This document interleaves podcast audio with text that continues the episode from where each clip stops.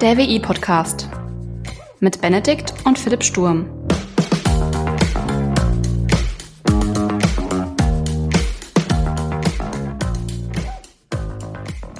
Hallo und herzlich willkommen zur 28. Folge des WI-Podcasts. Moin Philipp. Servus Benedikt. Na, hast du mein letztes WI-Briefing gut verdaut? Absolut, war sehr gut. Ja, dann, dann fass es doch mal zusammen. Worum ging es denn eigentlich? wie richtige Schulabfrage, wie in der Schule. Du hast über die Funktionsweisen von künstlicher Intelligenz gesprochen. Ja, so ein bisschen, äh, unter anderem. Aber auch wieder ein bisschen von ChatGPT geschwärmt. Ja. My Secret Lover. Hatten wir nicht in der letzten Folge, wo wir über ChatGPT gesprochen haben, über ein Preismodell gesprochen? Also, dass die irgendwie ein Preismodell äh, entwickeln könnten oder müssten, wie auch immer? Ja, genau. Ich weiß nicht, ob ich es äh, in oder äh, außerhalb des Podcasts gesagt habe, aber dass die da irgendwie auch alle Pläne geschmiedet haben, mh, hm, dass das auch monetarisiert werden soll äh, im Sinne eines Abo-Modells und so. Und dann hatten wir, glaube ich, darüber gesprochen. Auf alle Fälle im Podcast. Ja. Und das haben, du hast auch rausgefunden, dass die es gemacht haben mittlerweile, ne? Also es oh, gibt tats tatsächlich haben die da, ja. äh, haben die da so ein Abo-Modell rausgebracht. Ja. Was ich aber ziemlich cool finde, ist, dass es für ähm, für kostenlose Nutzer, also für, äh, naja, Leute, die halt nicht bezahlen wollen, äh, Schrägstrich Geizhälse, äh, so wie junge, junge Studenten, die kein Geld haben. Genau. Ähm, ja, dass du halt trotzdem die Funktionalität noch hast. Ähm, mhm. Im Abo-Modell, ich, glaube, paar 40 Dollar oder sowas kostet das im Monat. Ähm, Abo-Modell hast du, ähm, naja, ein besseres Anspruchsverhalten vom ChatGPT. Äh, es ist eigentlich angedacht, dass die Serverstabilität für Pro-User etwas besser ist. Also, dass, naja, du keine, keine, also keine Nachricht bekommst, dass irgendwie ChatGPT gerade eine hohe Auslastung hast. Ja, sowas. Aber für äh, kostenlose Nutzer soll es jetzt nicht schlechter werden, als es jetzt eigentlich ist. Wobei ich das recht witzig finde, wie die damit, also wie sie so Krisenmanagement machen, so aus dieser Marketingperspektive. Äh, hast du es mal gesehen, so wenn der Status down ist, also wenn zu viel Nutzung drauf ist? Ja, dann kommt, äh, dann wird dann quasi aus ChatGPT so ein, äh, wie nennt man das? Äh, ein Akronym gemacht und dann wird jeder einzelne Buchstabe irgendwie, äh, hat dann irgend so eine Bedeutung, ja, currently irgendwie High Demand oder sowas. Dann siehst du von oben nach unten, die ersten Buchstaben ist ChatGPT. Genau, oder aber auch irgendwie in so ein Gedicht, warum ChatGPT äh, down ist und so. Also die haben ja mehrere Sachen, die, was da so ja. durchläuft. Oder, ja, oder so auch so irgendwie Scherze darüber. Ähm, ja, finde ich ganz cool. Also aus einer Marketingbrille ähm, gehen die damit äh, recht clever um. Genauso gut wie die Deutsche Bahn, würde ich sagen. Also die haben ja auch einen, einen äh die, die Deutsche Bahn, ne? Ähm, will jetzt in Echtzeit, äh, also Echtzeitauslastung quasi äh, monitoren. Also nicht nur sagen, wir erwarten eine hohe oder niedrige oder mittlere Auslastung, sondern dir in Echtzeit quasi beim Einstieg sagen, an welchem, welch, äh, welchem Bereich du dich stellen sollst, um ähm, einen Sitzplatz zu bekommen, also noch einen freien Sitzplatz. Weil du hast ja auch die Sitzplatzanzeige beispielsweise. Und ähm, wenn du weißt, wo Sitzplätze frei sind, die nicht reserviert wurden oder äh, reserviert sind, ähm, dann kannst du dich ja entsprechend dann auch da in dem Abteil hinstellen und kommst da schneller hin. Ne? Ich dachte eigentlich, das wäre eine, jetzt kein großes Ding, ne? Das, die haben ja die Informationen sowieso da. Ich meine, das haben die ja im Buchungsprozess. Ist das gleiche Modul, also vorhanden, ne? Das könnte man noch einfach so in die App integrieren. Aber nee, das muss jetzt erstmal in einer Modellumgebung entwickelt werden. An vereinzelten ähm, Bahnhöfen wird das jetzt verprobt und hin und her. Aber ich so, boah, kompliziert. Ich, äh, ich muss ganz ehrlich sagen, ich weiß nicht so gut, ob das, also ich weiß nicht, ob das funktionieren kann, weil ich weiß nicht, ob das Hörensagen ist oder ob das wirklich so ist, aber dass die Deutsche Bahn, das mit der Sitzplatzreservierung, dass das eigentlich eine Überkalkulation ist, dass die halt immer ähm, mehr Plätze zur Verfügung stellen, als sie eigentlich haben äh, in der Hoffnung, dass, naja, halt nicht jeder dann am Tag des, äh, der Abreise dann äh, mitfährt. Hm. Ich meine, die Sitz, also wirklich Sitzplatzreservierung, ne? Dass du irgendwie in Gleis ja. 3 den Sitzplatz 14 reservierst. Ja. Und da gibt's eigentlich keine Überbuchung. Okay. Hm. Also, aber viele buchen ja ohne Sitzplatzreservierung. Ja, genau, vielleicht bezieht sich die Überbuchung auch darauf. Naja, darauf ja, auf, da auf jeden Fall. Und das ist ja auch so ein bisschen der, die Kritik ähm, an der Deutschen Bahn, weil im Flugzeug werden nicht mehr Leute reingelassen, als es Sitzplätze gibt. Auch in Frankreich in den Zügen, also ich bin noch nie in Frankreich mit dem Zug gefahren, habe ich nur gehört, aber muss es wohl so sein, dass du, wenn der Zug voll ist, sprich alle Sitzplätze ausgefüllt sind ähm, oder voll äh, besetzt sind, gibt es keine weiteren Buchungen auf den Zug. Die Deutsche Bahn sieht das ganz anders. Da kann man sich auch mal von, äh, von Platz. München nach Berlin auf der Schnellstrecke äh, in den Gang stellen. Ja, hast du halt einen Stehplatz. Hast halt einen Stehplatz. Ja. Ja, wenn du das ganz objektiv betrachtest, ne, es muss ja nicht mal in den Gang so zwischen diesen äh, Abteilen sein, sondern kannst du auch quasi mitten im Abteil auf dem Gang stehen. Kannst du auch machen. Ja. Ich sehe da genauso wie die Deutsche Bahn Potenzial. Aber egal, wir schweifen mal wieder ab. Wir gar nicht so sehr, weil das wird ja auch mit äh, künstlicher Intelligenz ziemlich wahrscheinlich programmiert werden. Ja, oh je. Ist, äh, ist jetzt äh, KI so das, Nä das nächste Blockchain, sodass du quasi versuchst, jedes Projekt mit KI umzusetzen. Früher war es, jedes Projekt muss mit Blockchain irgendwie laufen. Und warte, warte, ich weiß jetzt nicht, in welchem historischen Kontext es passt, ob Anfang der 2000er war oder so Mitte der äh, 2000er. Ähm, aber naja, da musste er ja auch alles irgendwie auch eine Website bekommen. Absolut. Alles, was im Internet war, das war enorm wertvoll und das geht durch die Decke. Ähm, hat sich dann irgendwie im, am Kapitalmarkt im Bereich ähm, des neuen Markts ähm, so ein bisschen relativiert. Ähm, da sind nämlich recht viele Unternehmen dann pleite gegangen, weil man gemerkt hat, ah, es braucht vielleicht doch noch ein bisschen mehr als eine Website, irgendwie sowas wie ein Geschäftsmodell, sowas wie ein Produkt, mit dem man Das eine Umsatz generieren kann, wäre vielleicht nicht so verkehrt gewesen, aber naja. War eine 50-50-Entscheidung, Geschäftsmodell oder Website. Internet, Website. Man muss auch sagen, die Leute haben darauf gesetzt, dass das Internet sich durchsetzt. Ja, hat es, kann man sagen. ja. Alles ist halt, naja, sind dabei viele Webseiten untergegangen, aber ja. Ja. ja manchmal, manchmal, manchmal verliert man, manchmal gewinnen die anderen, so ist es halt im Leben. Genau. Ähm, nee, aber ich glaube, nee, ich, ich würde äh, sagen, dass künstliche Intelligenz deutlich weiter ist als ähm, Blockchain und schon eigentlich, also keine Zukunftstechnologie oder so. Es gibt ja aktiv Anwendungsfälle, die halt vielleicht im, im, in dem Alltag, wie wir sie nutzen, zum Beispiel Siri oder ähm, Alexa oder wie auch immer, sind vielleicht noch nicht so ausgeprägt.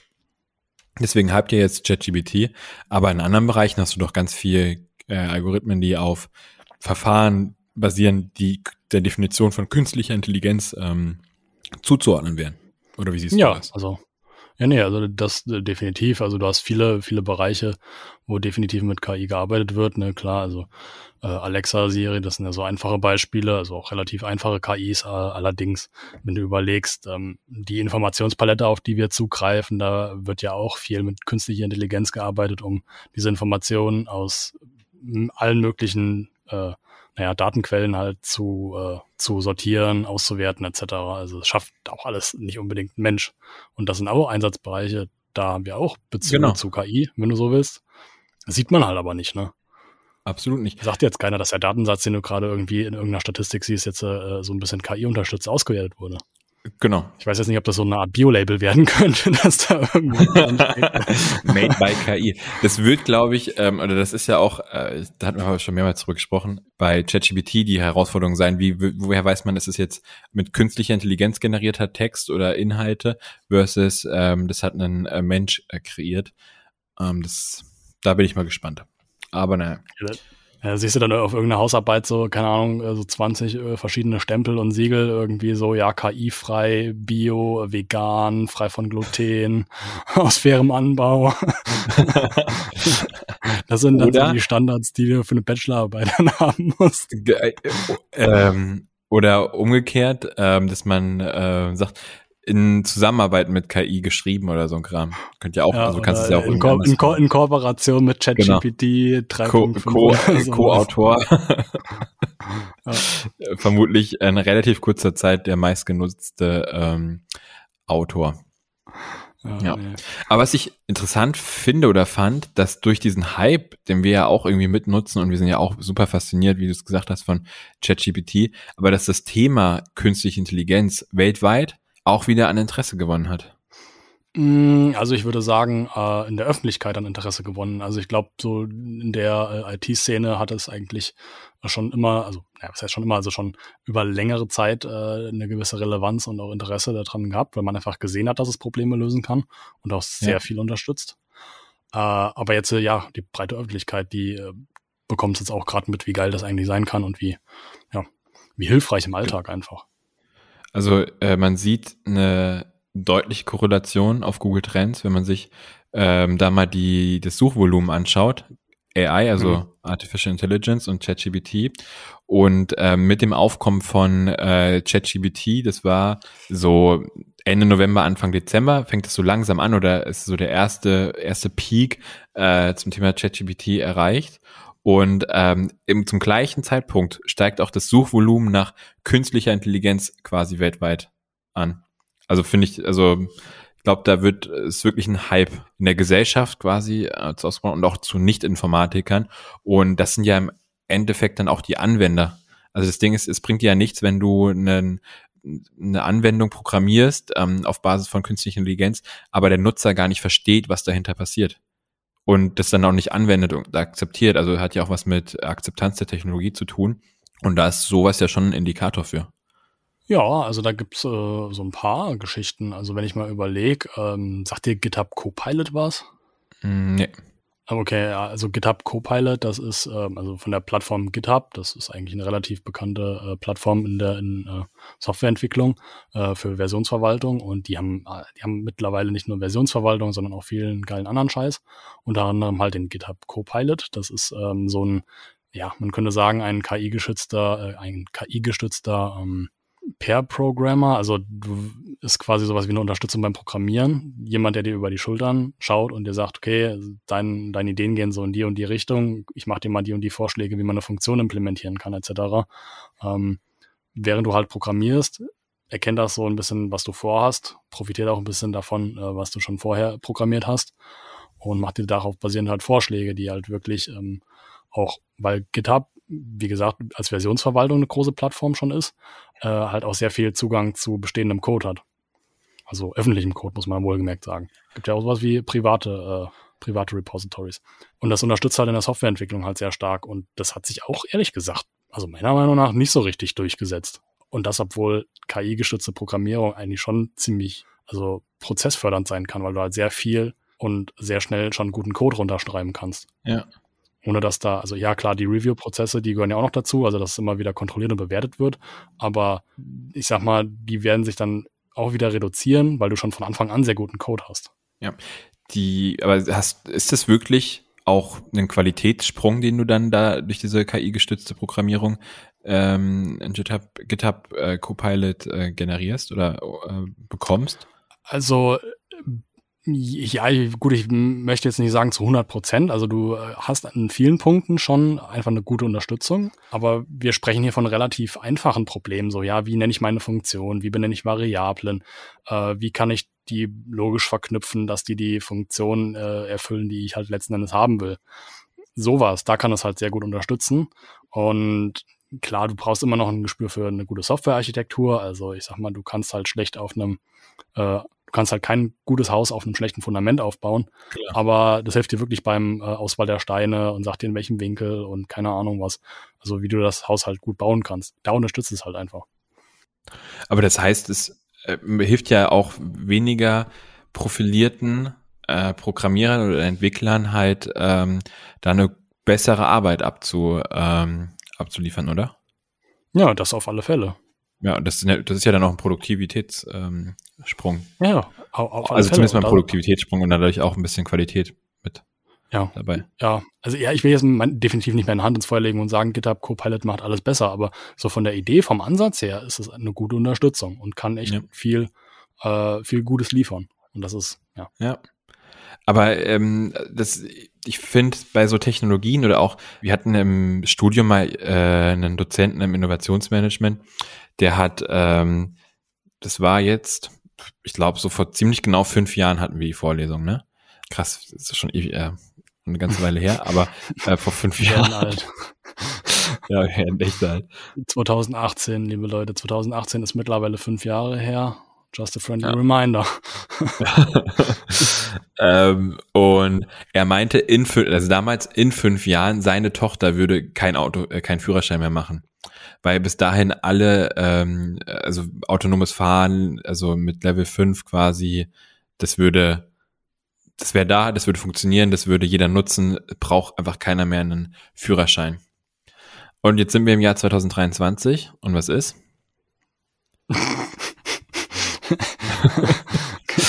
ja.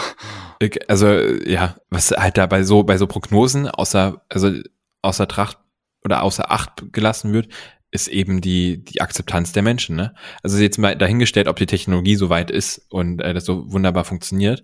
Aber wenn du die Leute nicht hast, also den Menschen nicht mitnimmst und der auch von dieser Technologie nicht überzeugt ist und keinen Mehrwert darin sieht, dann nutzt er das nicht.